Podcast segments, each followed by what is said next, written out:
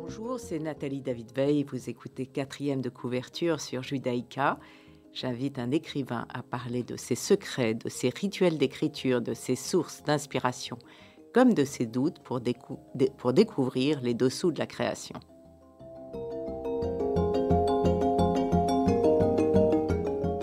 Aujourd'hui, j'ai l'immense joie de recevoir à la radio ma sœur Cécile David Veil qui vient de publier La cure chez Odile Jacob. Bonjour Cécile. Bonjour Nathalie, je suis drôlement contente. Cécile David Veil est romancière. La cure est son sixième livre. Après Béguin chez Grasset, Femme 2, Les prétendants, Chronique de New York où elle habite, Parents sous influence qui est un guide d'éducation éclairant, elle décrit avec la cure une clinique de remise en forme en Espagne. Et Cécile présente et signe ce roman chez Filigrane, Avenue des Arts, ce soir à 18h, de 18h à 20h, et venez nombreux pour la rencontrer et en savoir plus sur la cure que je vais présenter. Christine, votre ton héroïne, chef chroniqueuse gastronomique, décide d'aller perdre du poids dans une clinique au sud de l'Espagne. Sur place, elle rencontre trois femmes et un homme. Il y a Brigitte, son amie qui l'énerve et qui lui paye sa cure, avec eh tous les rebondissements que ça peut impliquer. Agnès, qui est médium, qui n'a aucune envie ni d'être là, ni de maigrir. Marthe, une vieille dame super chic. Et Guy, qui est un bel homme d'une soixantaine d'années, séducteur et escroc. D'un chapitre à l'autre, on passe d'un personnage à un autre et d'un traitement un autre. En 12 jours, il est décrit tout ce qu'il faut savoir de la, de la cure, euh, tous, les, tous les massages, tout ce qu'on fait et surtout les questions que l'on se pose avant de partir. Le jeûne, 800 calories, 1200 calories. On a l'impression qu'il y a un menu, proprement dit, avec tout ce qu'on peut faire. Est-ce que, est que euh, tu as tout décrit réellement dans la cure?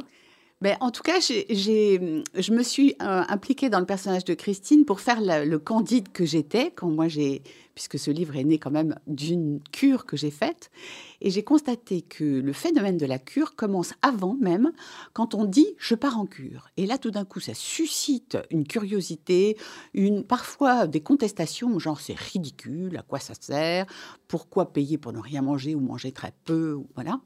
Et donc, cette curiosité, elle m'animait déjà. Et quand je suis arrivée, j'avais envie de tout tester, de même que ma candide Christine, qui débarque et qui a à choisir entre différents types de, jours. Alors, tout le livre se situe effectivement sur 12 jours et elle décide de faire le jeûne. Et dans cette clinique spécialisée, c'est leur spécialité.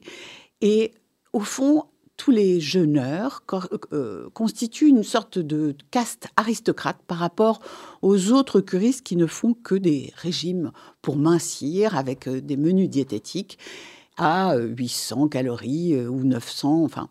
Et donc, en fait, ce qui est amusant, c'est que dans l'organisation de cette clinique, il y a deux catégories, les jeûneurs et les autres. Et puis, il y a des tas de hiérarchies aussi dans cette clinique clinique parce que il y a ceux qui sont plus là pour des choses de, beauté, de repos, d'autres qui sont là vraiment pour des problèmes de poids, ce qui est le cas de la chroniqueuse gastronomique qui euh, a non seulement quelques kilos à perdre, mais aussi une petite obsession de la nourriture qui lui pourrit la vie. Euh, et sinon, il y a des motivations de toutes sortes pour venir dans cet endroit. Et c'est le cas de mes personnages qui, comme tu l'as dit, ne sont pas du tout là pour les mêmes raisons. Alors il y a quand même le déroulement des journées, les rituels, la pesée, la prise de tension, euh, les repas, les lavements, les bols tibétains, enfin euh, tout. Euh, Et puis les thérapeutes, il y a une hiérarchie aussi dans les thérapeutes, mais avec un point commun qui est leur bienveillance. Alors il y a, tu décris ce professeur de gymnastique Pilar. Oui. Euh, on a envie de la rencontrer. oui, c'est ça. Oui, c'est vrai que, euh, alors, pour reprendre mon, statut de candide, j'étais, euh, j'avais envie de tout essayer, bien sûr. Et il y a, il y a toutes sortes de, d'activités, des plus classiques, massage et massage, acupuncture, au plus traditionnel des curistes, même en thalassothérapie, où on vous plonge dans des baignoires avec de l'électricité, des choses comme ça. Et puis, il y a des choses aussi plus New Age, ou qui correspondent euh, dans ce lieu à quelque chose qui correspond à la médecine intégrative, c'est-à-dire euh, les, choses alternatives. Donc, euh, il y a bien sûr de l'acupuncture, et je parle dans, ce livre d'une dame acupuncture qui est chinoise, chinoise qui a un grand prestige dans la clinique, mais il y a aussi euh, j'en parle pas toujours, pas, pas euh, j'accorde pas à tous le, même, euh, la même importance, mais il y a des, oui heureusement, mais il y a effectivement des, la professeure de gymnastique qui a l'habitude des gens qui souffrent dans leur corps, parce que non seulement c'est amusant et pittoresque tous ces soins, mais en fait ça parle tous ces gens ont quand même affaire au corps et à ses désarrois, au désarroi que ça suscite je vais lire le début, comme ça, ça donnera le ton euh, très amusant et profond en même temps de La cure, Cécile David Veil. À l'évidence, Dieu n'était pas sectaire. J'adore cette première phrase. Sinon, se serait-il manifesté en de telles circonstances? Pourtant, quelques jours avant d'aboutir à cette conclusion, Christine fulminait. Pourquoi avait-il fallu qu'elle attende l'instant du départ pour se rendre compte que son idée était absurde, qu'elle n'avait aucune envie de jeûner, et surtout pas en compagnie de Brigitte, qu'elle connaissait somme toute assez mal, et dont les grands airs l'horripilaient déjà Tout ça parce qu'elle lui avait bêtement confié vouloir suivre une cure de jeûne dans une clinique réputée au sud de l'Espagne. Une déclaration bien imprudente. Je ne vais pas lire tout le livre, mais en, en, réalité, si on a envie d'aller dans une cure, il faut le lire. Si on y a été, il faut y aller, il faut le lire pour comparer ses réflexions. Et pour ceux qui n'ont aucune intention d'y mettre les pieds, c'est un roman captivant parce qu'il s'agit, comme, tu disais, du corps féminin et masculin, du rapport au poids, de l'image que l'on a de soi, du couple, de l'ambition professionnelle, de la sexualité, de l'amitié aussi il y a une profusion de l'au-delà, si j'en ai pas parlé. Quel est le thème? Alors, tu aimes les huis clos parce que tu as déjà écrit euh, euh, un livre autour d'une maison, un livre euh, qui se passait. enfin, oui, j'ai déjà dans Femme 2, j'avais déjà un dispositif dans, là dans un hôtel. Voilà, dans un hôtel. Oui.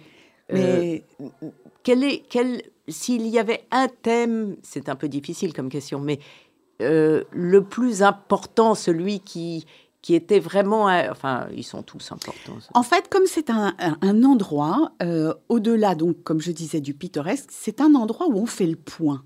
Alors, on peut aussi faire de la randonnée en, euh, forêt hein, pour faire le point. Mais là, c'est un endroit où on met une pause sur sa vie et souvent, les gens qui viennent y faire du jeûne ont une motivation encore plus existentielle que ceux qui viennent juste se mettre au régime. Mais pendant, donc, pendant 12 jours, en plus, on n'a plus du tout à faire la nourriture, à y penser, ni même la manger. Et donc, ça laisse beaucoup de place à plein de sujets et à une mise au point de sa vie. Donc, c'est vrai que ça dépend des personnages et que euh, en gros, ce qui m'a intéressé, c'est de faire un catalogue de, euh, la vie intérieure, notamment féminine, puisque effectivement, euh, bah, il y a quatre personnages féminins qui ont euh, à peu près 15 ans d'écart chacun. Ça démarre à 37 ans. Et puis voilà, donc après j'ai 50 et quelques, après 65, après 85.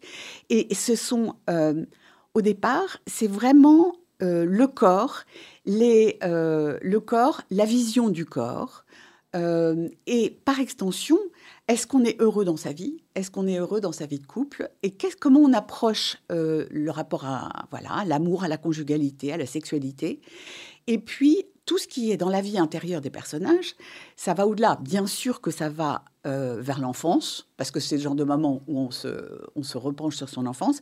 Il y a d'ailleurs dans cet endroit un, soin qui, est euh, les mémoires du corps qui sont enfermées. Il y a un thérapeute qui vous fait... Euh, voilà, fondre en larmes dès qu'il vous touche avec le doigt, parce que ça renvoie des souvenirs d'enfance. Donc, c'est vrai que tous les sujets sont mélangés parce que finalement, quand on se penche sur soi, il y a des tas de choses qui surgissent, du plus trivial euh, au, plus, au plus profond. Et ça va justement jusqu'à la spiritualité, mais aussi euh, euh, son rapport à sa vie professionnelle. Qu'est-ce que je fais? Par exemple, mon héroïne, ça a l'air glam un peu parce qu'elle est chroniqueuse à la télévision, mais au fond, elle se sent pas du tout assurée et elle est pleine de doutes. On va revenir à Christine et on va écouter euh, ton premier choix musical qui est une variation de Vivaldi, Florian Christel, euh, Hervé 156. Parfait.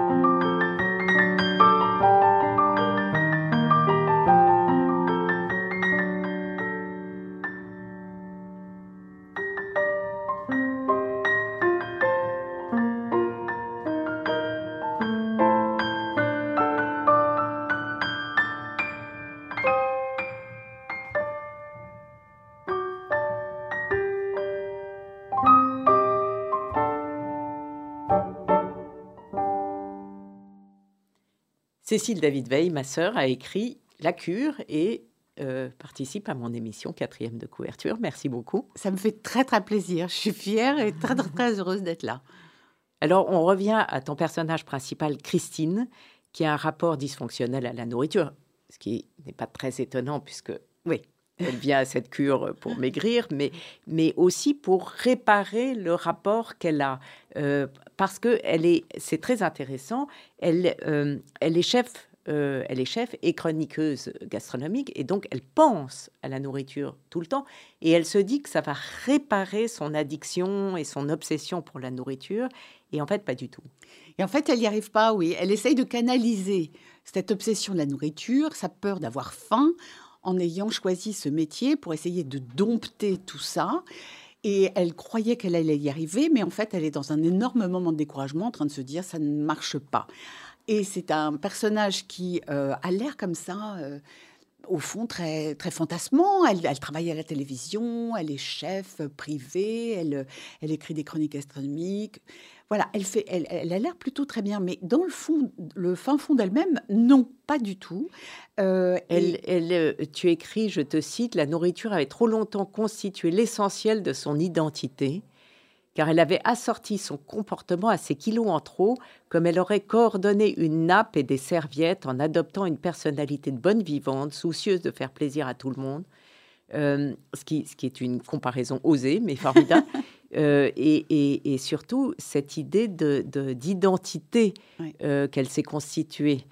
Oui, alors c'est vrai que quand on, a, quand on fait face à ce genre de problème, hein, ce qui a été longtemps mon cas, eh bien, on, a vraiment du mal à s'en sortir. Si on perd du poids, on est toujours dans sa tête euh, quelqu'un qui a des problèmes de poids. Et c'est assez difficile d'ajuster la réalité des kilos avec ce qu'on a dans la tête. Et j'ai trouvé que euh, ce qui se passe en ce moment avec... Euh, en fait, les injonctions d'autrefois, on les connaissait, il fallait être mince et belle et plaire et puis c'est voilà, c'était facile, enfin c'était facile, c'était très difficile à vivre, mais c'était univoque. Maintenant, il y a plusieurs types d'injonctions et il y en a même une qui consiste à dire pourquoi euh, prêter tant d'attention à l'apparence Finalement, c'est de la grossophobie de, de, refuser ces kilos et acceptons, assumons. Et là encore, c'est pas très facile parce que ça, ça c'est difficile parfois d'arriver à un tel euh, statut d'affranchi par rapport à ces problèmes. Et donc, finalement, les femmes qui ont des problèmes aujourd'hui ont des injonctions complètement contradictoires qui ne les aident pas tellement. Et dans cette cure, effectivement, on a affaire à des, d'abord à des, à des, enfin, des gens qui ont exactement tous les mêmes problèmes, donc on se sent un peu mieux, un peu, un peu encadré, et on a des professionnels avec qui on, parlait. Donc, euh.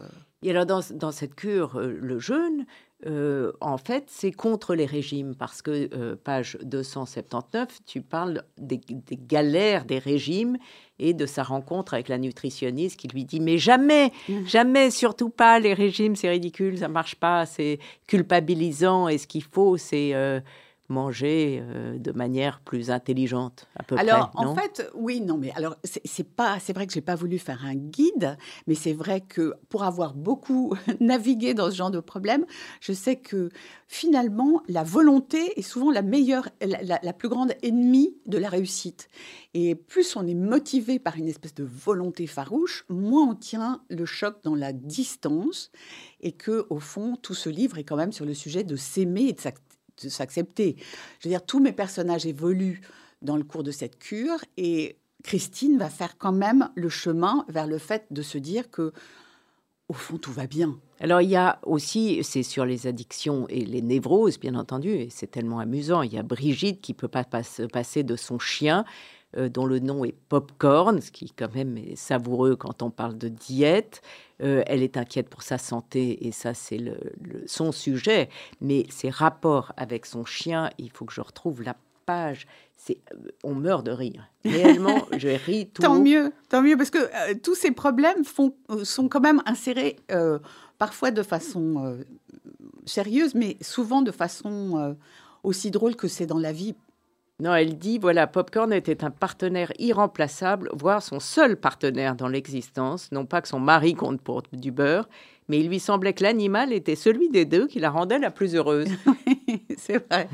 Alors moi, je fais rentrer euh, le lecteur dans la clinique avec un petit suspense au début qui est cette dame arrive avec son chien en passager clandestin dans son sac. Bon, il est petit, donc ça marche, mais c'est pas très réaliste parce qu'effectivement, euh, planquer un chien dans une cure, c'est assez difficile. Donc, on, s'intéresse, je crois, au, fait de savoir de comment elle va s'en débrouiller. Et évidemment, à la plus grande fureur de Christine, qui trouve qu'elle est là pour des vraies raisons existentielles et que vraiment cette distraction, cette anxiété de savoir si jamais le chien va être découvert est un cauchemar.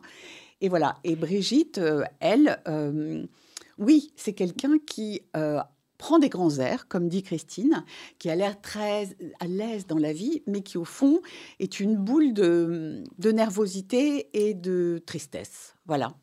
Alors il y a, donc toutes ces, je remarquais euh, tes réflexions, mais il y a, euh, lorsque Brigitte persifle sur le bruit du chariot euh, dès l'aéroport, et Christine se dit, il faut que ça tombe sur moi, ce chariot qui marche pas, tu fais des remarques qu'on se fait dans la vie courante, ou quand le papier toilette est coincé dans la culotte d'Agnès, il y a, c'est truffé de, petites, comme ça, observations de la vie quotidienne qui font que le livre est, réellement désopilant. Ah ben, ça me fait très plaisir. Et c'est vrai qu'il fallait compenser un peu les grands sujets qui surgissent par des choses qui sont euh, euh, quotidiennes et qui sont euh, dérisoires et souvent hilarantes. Parce que moi, ça m'est déjà arrivé de voir quelqu'un avec du papier toilette coincé dans, ses collants ou je sais pas quoi, et arriver fièrement dans une pièce et on, a le cœur qui saigne, et on a envie de se, jeter sur cette personne en disant excusez-moi, je vais vous arranger le coup. Et donc, euh, donc oui, c'est toutes ces petites choses qui arrivent dans la vie et qui sont... Mais même sur les sujets graves, tu arrives à les rendre euh, plus légers. Mm. Par exemple, le fait de constater qu'on a vieilli, quand les policiers comme les hommes politiques ont l'âge de vos enfants, c'est très amusant. Et puis tu listes toutes les peurs de Christine page 90, je vais retrouver euh, l'inquiétude de trop manger ou ce qu'il ne fallait pas, la trouille de ne pas être à la hauteur de son mari, la hantise de sombrer dans une dépression qui l'amènerait à délaisser son fils, l'angoisse de perdre son mari, euh, de manquer d'argent, de perdre son job, d'être supplanté par une chroniqueuse plus belle, plus mince ou plus en, enjouée, la peur euh, qu'il arrive quelque chose à son fils. Tu réussis donc à transformer les angoisses qu'on a tous en, quelque chose d'assez drôle. Oui, bah, euh, heureusement, parce que sinon, ça serait, euh, ça serait vraiment difficile à lire et on n'aurait pas du tout envie de se confronter avec tout ça, parce que en fait, c'est vraiment, c'est vraiment une façon de, de dépasser ces problèmes à travers un regard d'amusement et de légèreté, comme quoi tout n'est pas tragique, même les choses graves, on peut les regarder un peu avec légèreté. Et en tout cas, c'est ce que j'ai essayé de faire dans, le livre, que, de s'amuser, quoi. De oui, et puis il y a du suspense, mais on y reviendra parce que on va écouter Juliette Armanet, L'amour en solitaire. Seule dans ma peau, sur la plage, je me la joue mélo, je drague les nuages seul dans ma fête. C'est dommage. Et deux, c'est tellement chouette. Tu mets tes cigarettes sur la plage, seul dans le bateau. Je mets les voiles, mais solo